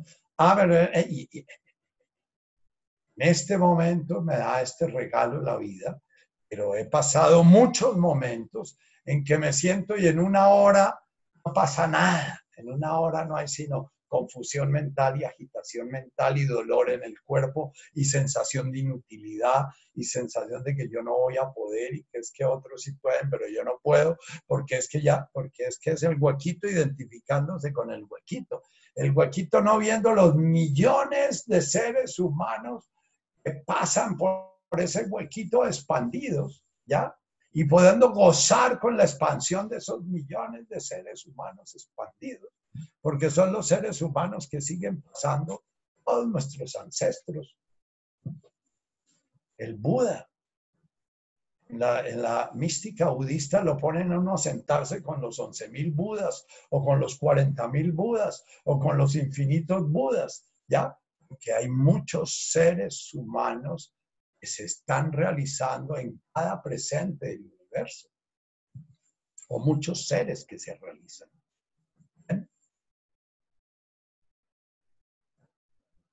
Mascani Baruch. le Mascani Baruch. Siente uno ahí el atasco, ¿no? Y lo siente, pero lo siente conteniéndolo con paciencia, con humildad, sabiendo que hay ahí el atasco y que esa es la conciencia divina viviendo su aventura a través de esta creación, de esa conciencia, y que vino a es tan sagrada mi vida que la Dios se hace carne, el verbo se hace carne. Y voy a celebrar eso, ya sea que esté pleno de gozo, tan gozoso que no me cabe y estallo en llanto porque no aguanto tanta dicha, o ya sea que esté ahí atarugado y mirando que el reloj no pasa y diciendo esta vaina no tiene sentido. Ella, el Honey Maya. Lo que pasa con eso es que comienzo a tener el olor de, de té es ese reloj en que arriba está la voluntad divina, abajo está la voluntad divina, y cuando pasa por el estrecho, tenemos la ilusión de que es nuestra voluntad y que entonces nosotros podemos usar nuestra mente, nuestro cuerpo y nuestras capacidades de crear dólares y crear máquinas y crear, eh, como decía Richard en el retiro, no tiene ninguna gracia ir a Marte. Eso se puede hacer. Eso, eso es ir añadiendo cositas. Tiene una gracia que un corazón despierte. Y ese puede ser el corazón que en este presente está más y Baruch, está centrado en su respirar, diciendo, aquí estoy. ¿Qué mandáis de mí? Dice Santa Teresa de Jesús. Eso se lo, ese verso tan bello se los voy a leer cuando estemos hablando de la tercera, que es donde de alguna manera ya nos entregamos esta primera sencillamente estamos viendo a nuestra estrechez y al mismo tiempo abriéndonos al infinito que nos precede y el infinito que se manifiesta en nosotros. Viendo ese presente, el universo se hace consciente en esta conciencia finita. La medida en que eso se vaya dando, va despejándose despejándose del Malkut Maya, ese misterio infinito, este universo en el cual se a una criatura que es consciente de su criatureidad y consciente de su divinidad y que sufre en ello porque se olvidó de su divinidad y quiere realizarse como su criatureidad y resucitar entre los muertos y vivir eternamente. No. No hemos nacido ni vamos a morir. Nace un cuerpo en una aventura divina, en un misterio insondable. Pero es un misterio en el que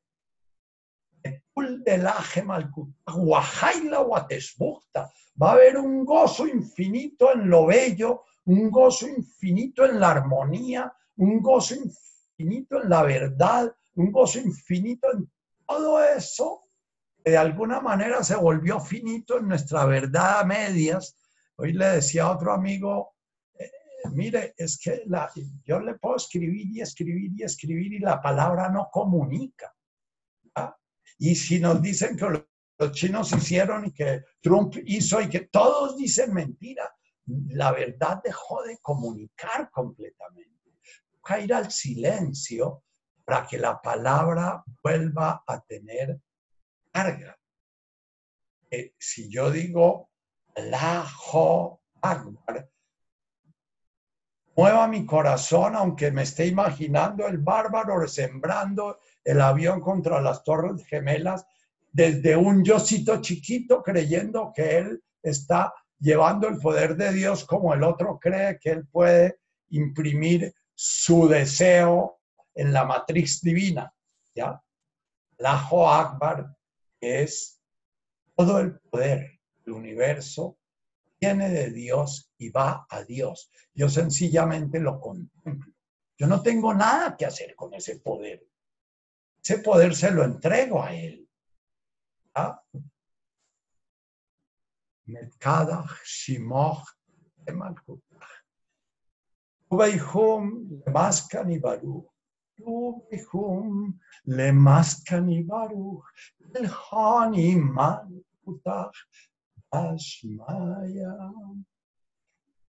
Si lo cantan, si lo aprenden a cantar, si lo aprenden a pronunciar, van a dejar que esto resuene en su cuerpo y de alguna manera toda su manifestación divina va a estar armonizada con esa parte belleza, armonía, veracidad.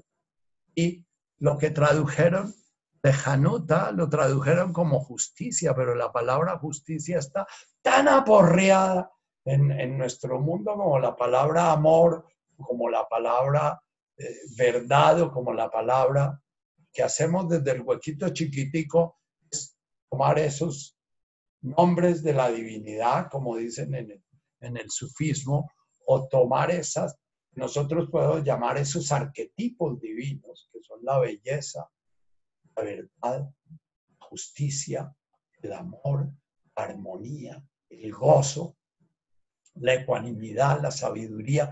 Todos los nombres de Dios son 99 para los, para los maometanos.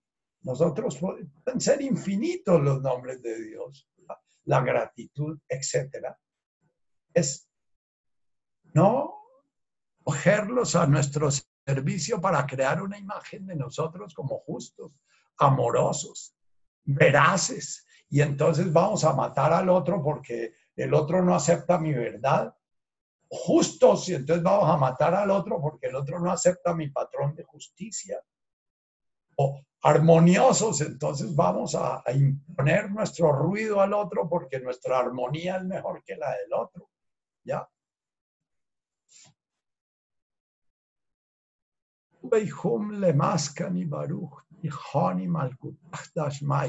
así como Avum de Guashmaya, de ser todo el camino y ustedes pueden hacer toda su vida y realizarse nomás con esos dos sonidos, permitiendo que esos sonidos no se vuelvan palabras huecas.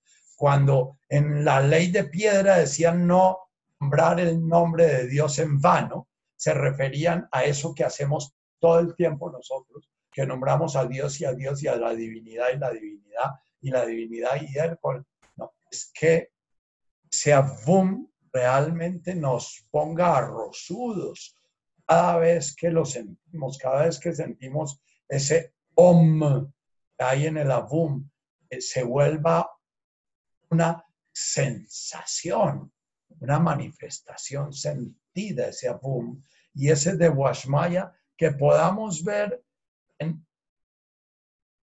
esa manifestación la infinitud, infinitamente infinita de formas en que se manifiesta la divinidad y respetemos cada una de esas formas. Respetemos cada uno de esos dolores, cada una de esas alegrías, cada una de esas tristezas.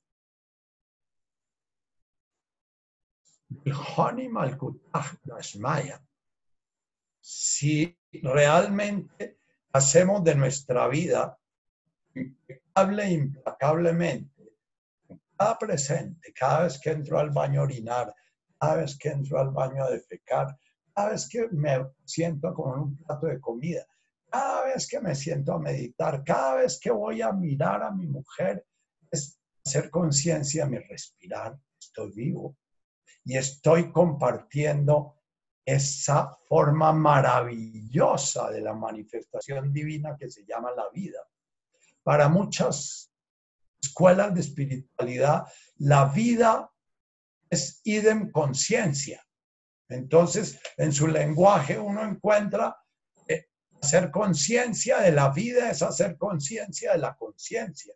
Y hacer conciencia de la vida es hacer conciencia de la divinidad. La vida es un la forma, se manifiesta la divinidad y le da forma a muchas formas, a los vegetales de una manera bella, a los minerales cuando los vuelve parte de los vegetales, a los animales cuando vuelve los minerales parte de los animales y da significado a un átomo de hidrógeno de oxígeno que se vuelve conciencia, se vuelve contemplación se vuelve gozo, se vuelve verdad, se vuelve armonía, que se vuelve dicha. Dashmaya. Malkutah Dashmaya, vamos a verlo nuevamente en la octava bienaventuranza. Es cuando la bienaventuranza completa su totalidad está hablando del principio. Beihum es Malkutah Maya. Tu es el que se está integrando, el que es, está integrándose, el que está centrado, el que está respetando toda la sacralidad de su vida, el que está honrando su vida en cada presente, el que está, aunque esté distraído, de vez en cuando permitiéndose, hace cuenta que es un ser vivo, contemplando una manifestación en una película, en, en qué sé yo. Desgraciadamente, afortunadamente dirán ustedes, porque ahorita estaríamos solo siete, ocho personas en mi consultorio y estaríamos eh, presencialmente hablando de lo que cada persona siente cuando yo hablo de estas cosas, que eso era nuestra forma coloquial de trabajar estos grupos de meditación, se volvían un grupo de compartir, un grupo de comunicar, un grupo, en que cada quien hablaba de lo que estaba pasando con él. Eh, desgraciadamente nuestra realidad tridimensional real se transforma en una, realidad bidimensional que nuestro cerebro tiene que convertir en una realidad tridimensional. Los perritos y los animales no ven la realidad bidimensional porque ellos no se dejan engañar.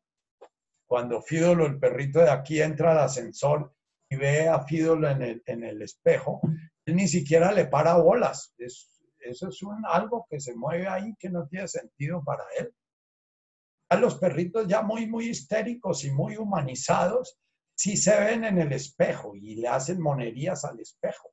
Es porque ya se están humanizando. Pero humanizando en, no en, el, en la capacidad de vivir integrados al universo. Ya se están desintegrando del universo y eso le ladran a todo el mundo.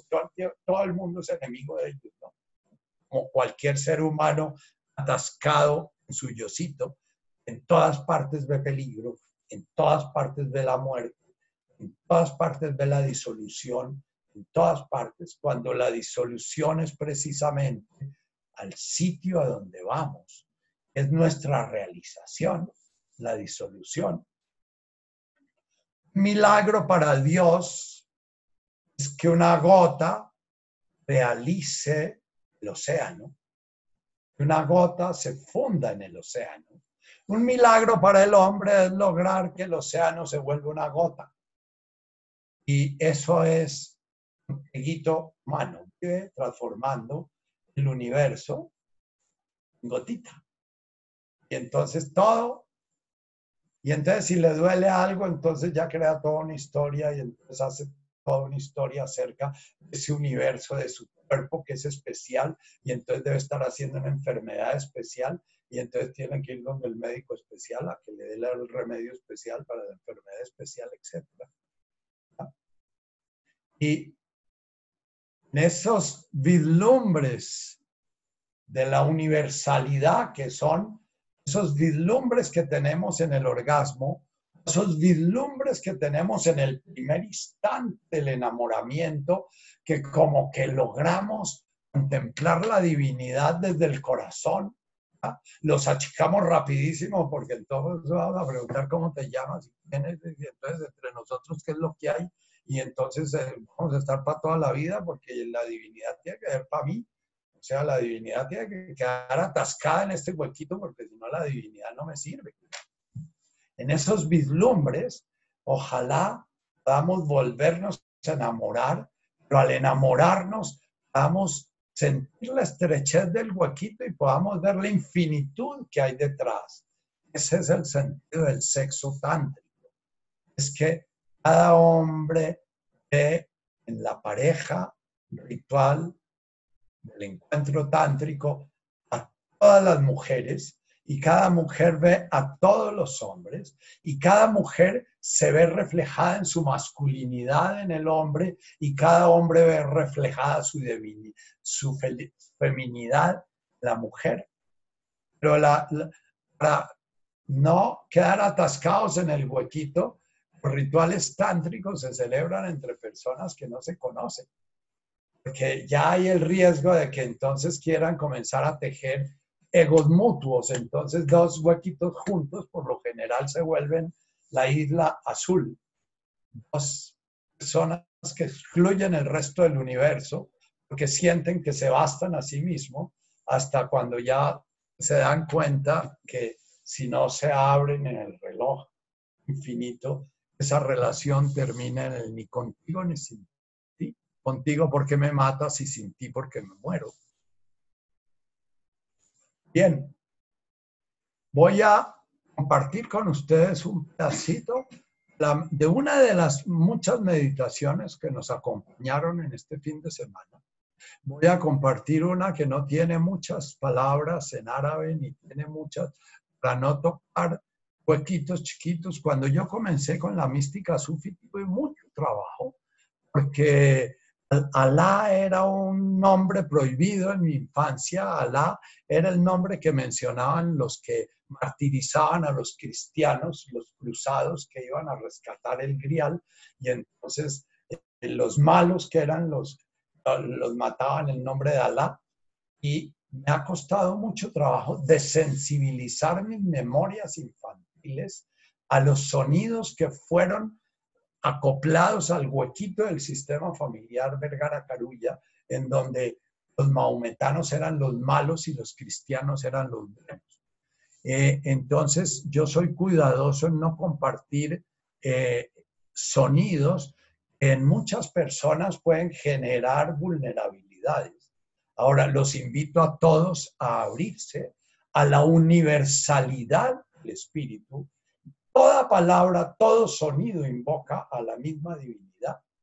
Les voy a poner una meditación, que es una meditación que hicimos en este, en este retiro, eh, dirigida por una maestra ecuatoriana. Eh, les pido cerrar sus ojos, seguir un poquito la cuerda de a dónde nos va llevando ella. Permitan que su corazón no se enrede. Las paredes del huequito son la mente. Es cada vez que su corazón se comience a enredar en las paredes del huequito, suelte. Gracias, Abraham Halima. My heart is really with uh, with you and, and all of you. It's beating really strong this morning.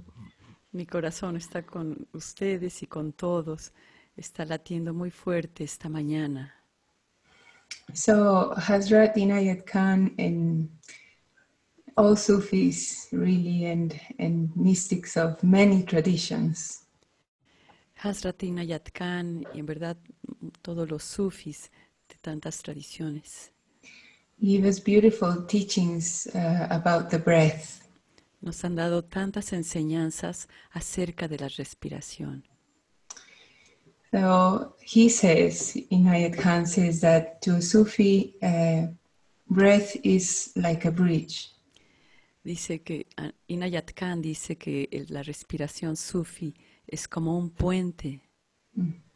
It's like a bridge between us and God un puente entre nosotros y Dios. It is a rope that is hanging from the heavens to the earth. Es una cuerda que está colgando desde el cielo hasta la tierra. Breath is life. La respiración es vida. So this morning um, you can close your eyes and uh, stay in your breath for a while. Esta mañana pueden cerrar los ojos y mantenerse en la respiración por un tiempo. Take this opportunity and give it as the best gift for you. Tomen esta oportunidad y dense el mejor regalo. So stay on your breath Sostengamos en la respiración.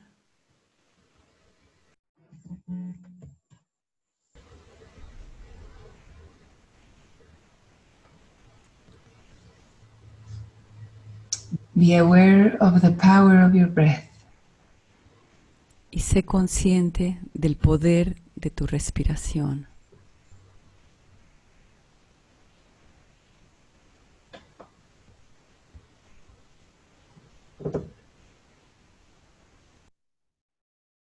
Be aware of life coming into you.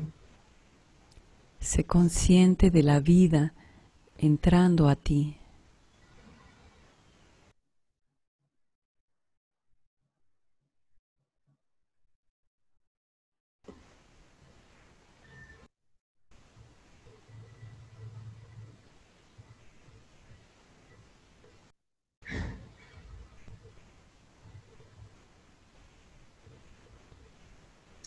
Identify yourself with that life force. Identifícate con esa fuerza de vida.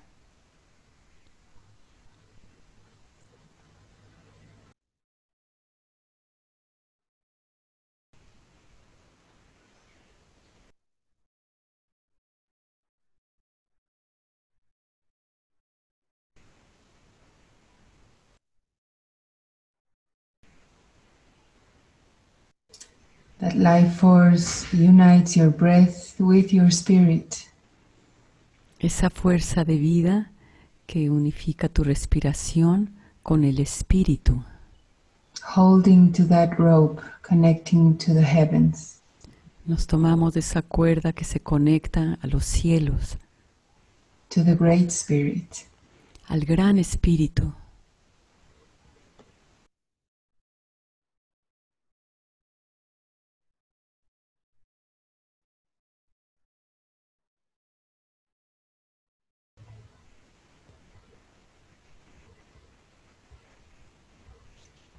The Great Spirit breathing in all of creation. El gran espíritu respirando en toda la creación. Right now, En este momento, at this very moment, en este preciso momento.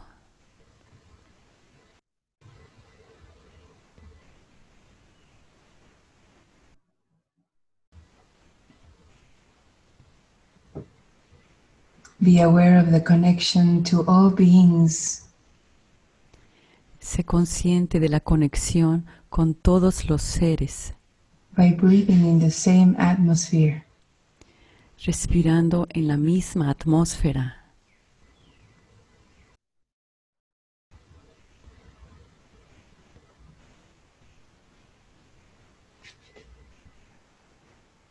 Breath is connection. La respiración es conexión.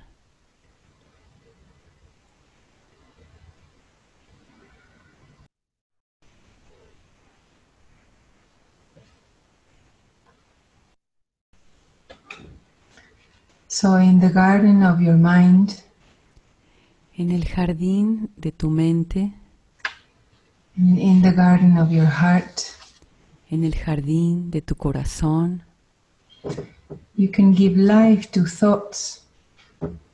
puedes dar vida a pensamientos, You can give life to feelings. puedes dar vida a sentimientos You can give life to your deepest intentions.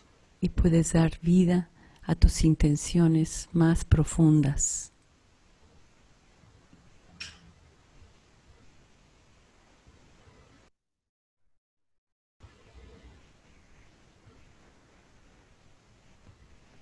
Gather your seeds. Recoge tus semillas and choose one of those seeds today. y escoge una de esas semillas el día de hoy. Choose also a word to describe her and place it as an offering También escoge un nombre para guardarla como una ofrenda in the current of your breath. en la corriente de tu respiración.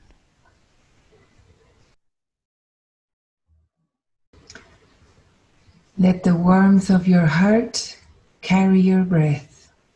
Deja que el calor de tu corazón cargue el- la respiración.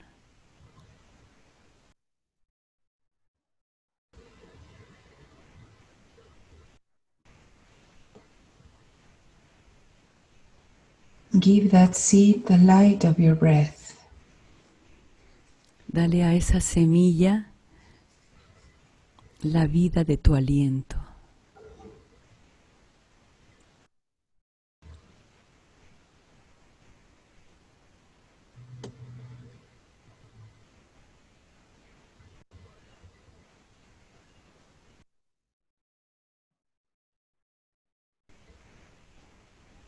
Keep your presence in the power of your inhalation and your exhalation. Ma- Mantén tu presencia en el poder de tu inhalación y exhalación.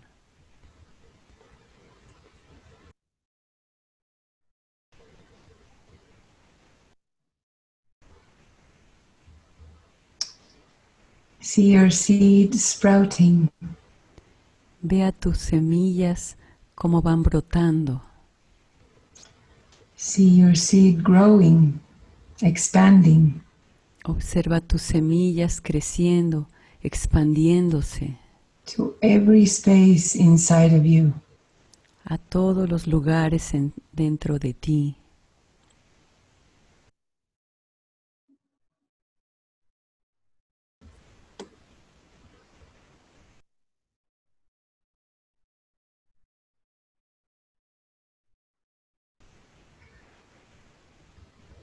With every exhalation, let the qualities of this seed see the light outside. Con cada exhalación ve las cualidades de cada una de estas semillas. Let the seeds see the light outside. Deja que las semillas vean la luz que hay allá afuera, surrounding you. Alrededor de ti, rodeándote, with the colors of many different seeds. con los colores de muchas semillas diferentes.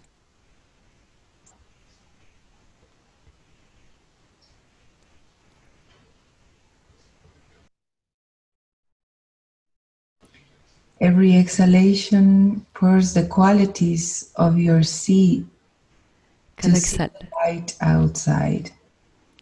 Cada exhalación hace que broten las cualidades de cada una de las semillas hacia el exterior. To contemplate, para contemplar, to be part of all, para ser parte del todo. And to recognize the one source. Y para reconocer la única fuente from which every seed comes from. de la cual cada semilla procede.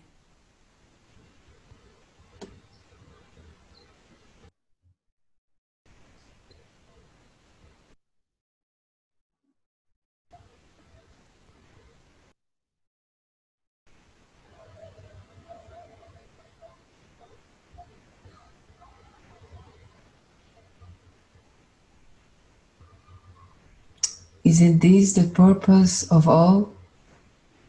¿No es este el propósito de todo?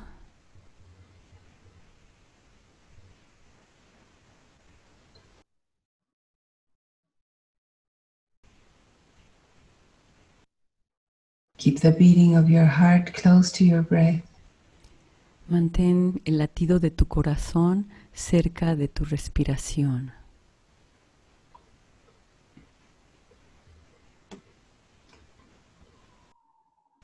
La ilaha illallah ah, la, la, la. La ilaha illallah ah, la, la, Allah Ya Hamid Ya Shakur Ya Hamid,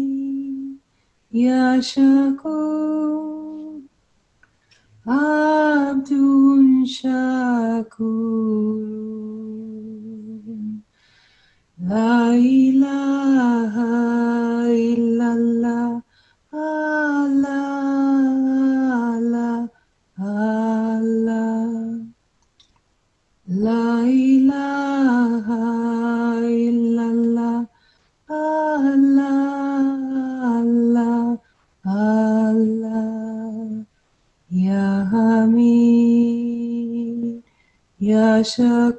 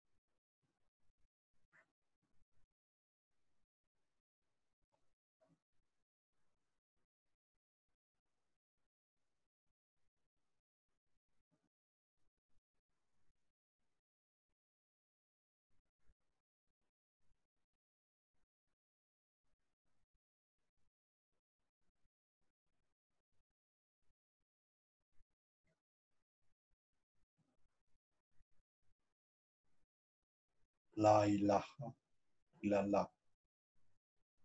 No hay nada. Nada. Sea, Avum.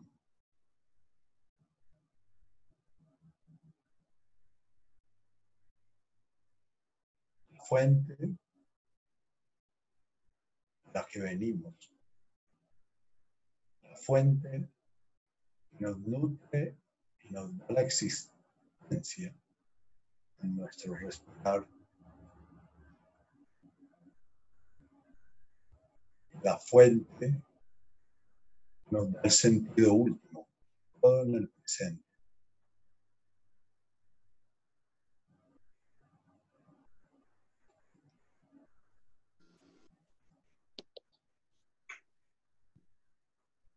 Forma de orar este camino místico es cantando.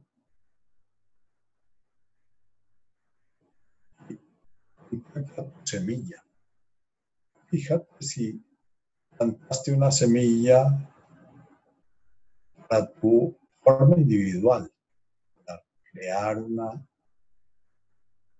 cualidad especial en tu forma individual.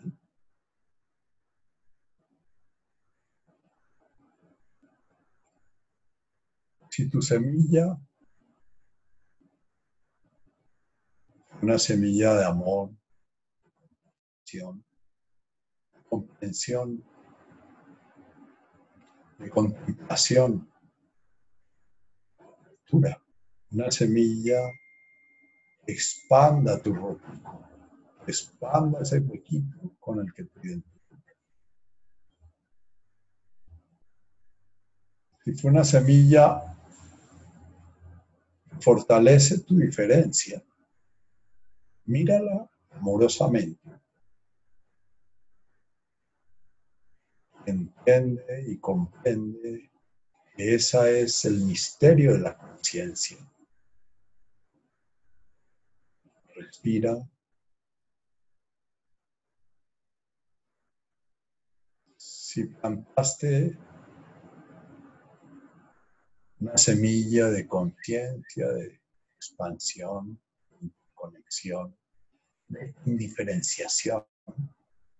Y tu semillita apunta al agua, no a la gota, al océano, no a la ola, al desierto, no al granito de arena, al bosque, no a la hoja. Puedes hacer de esta parte de tu meditación.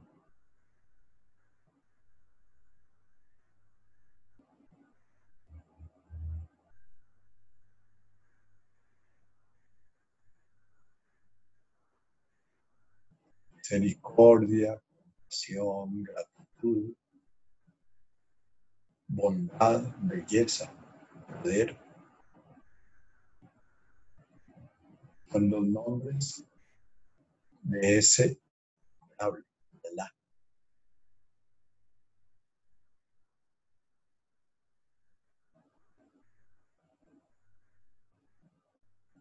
Tienen la música de la primera bienaventuranza y conocen la música de la Bunde Washmaya, Netada Primor, Mejor Sibianaja y Pana. De Washmaya a nuevamente. De tal manera que esa conciencia una despierta la unidad de tu fuente.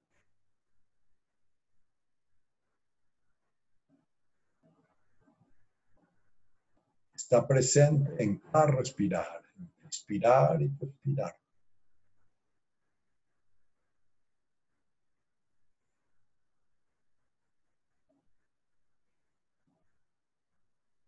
Cantar. Une tu cerebro izquierdo y tu cerebro derecho. cerebro izquierdo habla, disocia. cerebro derecho integra. Oír músicas o cantar mantras. Siempre alimentando con tu respirar la semilla de la disolución, de la unión con el todo, o alimentando la conciencia, se da cuenta cómo te separas, cómo creas diferencia en cada pensamiento, en cada emoción, en cada sensación. Permaneces consciente de tu respirar, tu conciencia habitará tu sensorialidad. Tu conciencia estará presente en tu olor, en tu gusto, en tu tacto, en tu sensación, pudiendo volver al paraíso del cual salimos cuando nos fuimos para la mente. Tu conciencia no puede estar en la sensorialidad, mira a tu mente contenida en tu conciencia.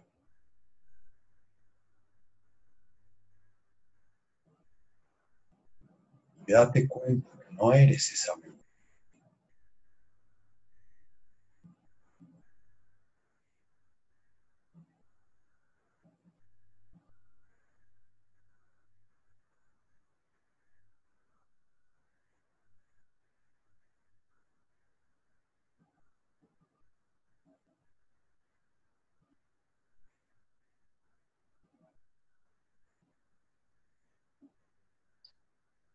Mantén tu respiración, como dice nuestra guía, conectada a tu corazón, calientita.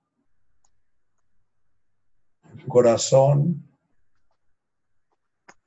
vitalizado, respiración.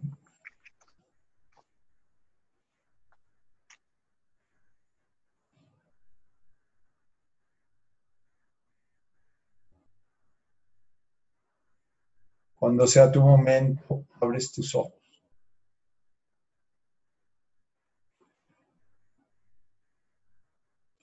Y voy a hacer una invitación que ya les llegó por el chat.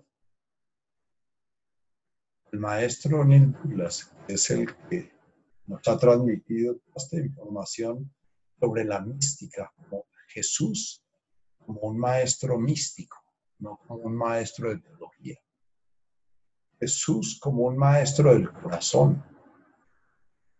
En Oriente reconocen a Jesús como la encarnación del amor, Buda como la encarnación de la mente, la mente divina.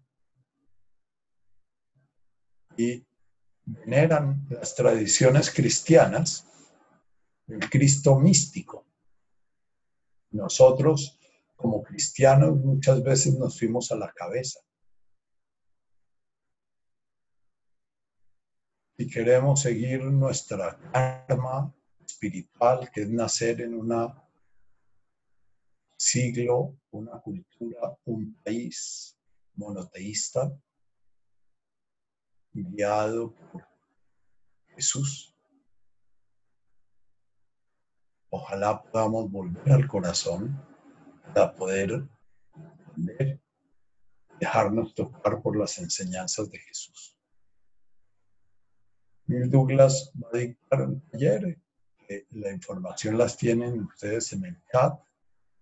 Es un taller que posiblemente va a quedar ocupado por, porque no hay muchos cupos y hay muchos pertenecientes a las danzas de paz universal de quien es maestro Neil Douglas. Que ven como una bendición el poder hacer un taller con él. Nos han compartido la posibilidad de acompañarlo, ya que yo, he, no siendo de, ese movimiento, eh, sí he de alguna manera profundizado en la enseñanza de él, lo cual mm, nos ha permitido, como participantes de este espacio, compartir ese maestro con ellos. Entonces, deseo Ojalá muchos de ustedes alcancen y puedan darse ese permiso de disfrutar ese tipo de espiritualidad, de la espiritualidad mística. Gracias. Les agradezco este compartir y despedirse, abrirse. Chito, eh, Chito, quiero decir una cosita antes de que se despidan, porfa. ¿sí? Es que quiero pedirle al grupo, por favor, que recuerden no estar activando sus micrófonos, por favor. Porque es que hay que estar apagándolos todo el tiempo. Entonces, para recordarles, por favor, que cuando estén en la sesión no los activen. Bueno, porfis. Yo sé que se los he puesto en el chat, pero el chat va muy rápido, entonces a veces no lo leemos. Era eso quería decir. Perdóname que, que interrumpa la despedida. Bueno, la tatica, eso es una buena despedida recordándonos. pues con la ley. De presencia y conciencia con el micrófono. Sí. Gracias. Abrazo. Gracias, Nachito. Gracias, Nachito. Las palabras, las palabras, decirles algo un momento, un momento. Las palabras que cantó la maestra son ya Shakur, ya Jamin. Es la constancia en la gratitud. Que cada presente sea un acto de gratitud. Que cada presente nos recuerde estar agradeciendo todo lo que se nos está dando. las semillas de las que habla esta maestra son semillas de expansión de nuestra conciencia.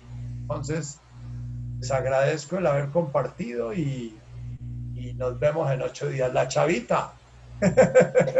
Abrazos, gracias. Gracias, Nacho. Muchas gracias. Nachito. Muchas gracias. Hasta luego. Gracias, Nacho. Gracias. Gracias, Nacho. Abrazos. Gracias a ustedes. Gracias. Gracias, Ah. Nachito. Un beso. Espero que nos podamos ver otra vez en el otro lunes, si Dios quiere. Ah, Gracias. Gracias, Nachito. Con gusto. Gracias. Ah, Gracias, Nachito. Gracias, Nacho. Gracias. con gusto. Ah, Gracias, Nachito. con mucho gusto. Ah. Muchas gracias. Muchas, Bueno, muchas gracias. y Buenas noches. Les agradezco el poderlo compartir. Gracias, Nachito. Gracias. Gracias. Bueno, Lindo. hasta luego. Gracias. Gracias, Nacho. Hasta luego. Gracias.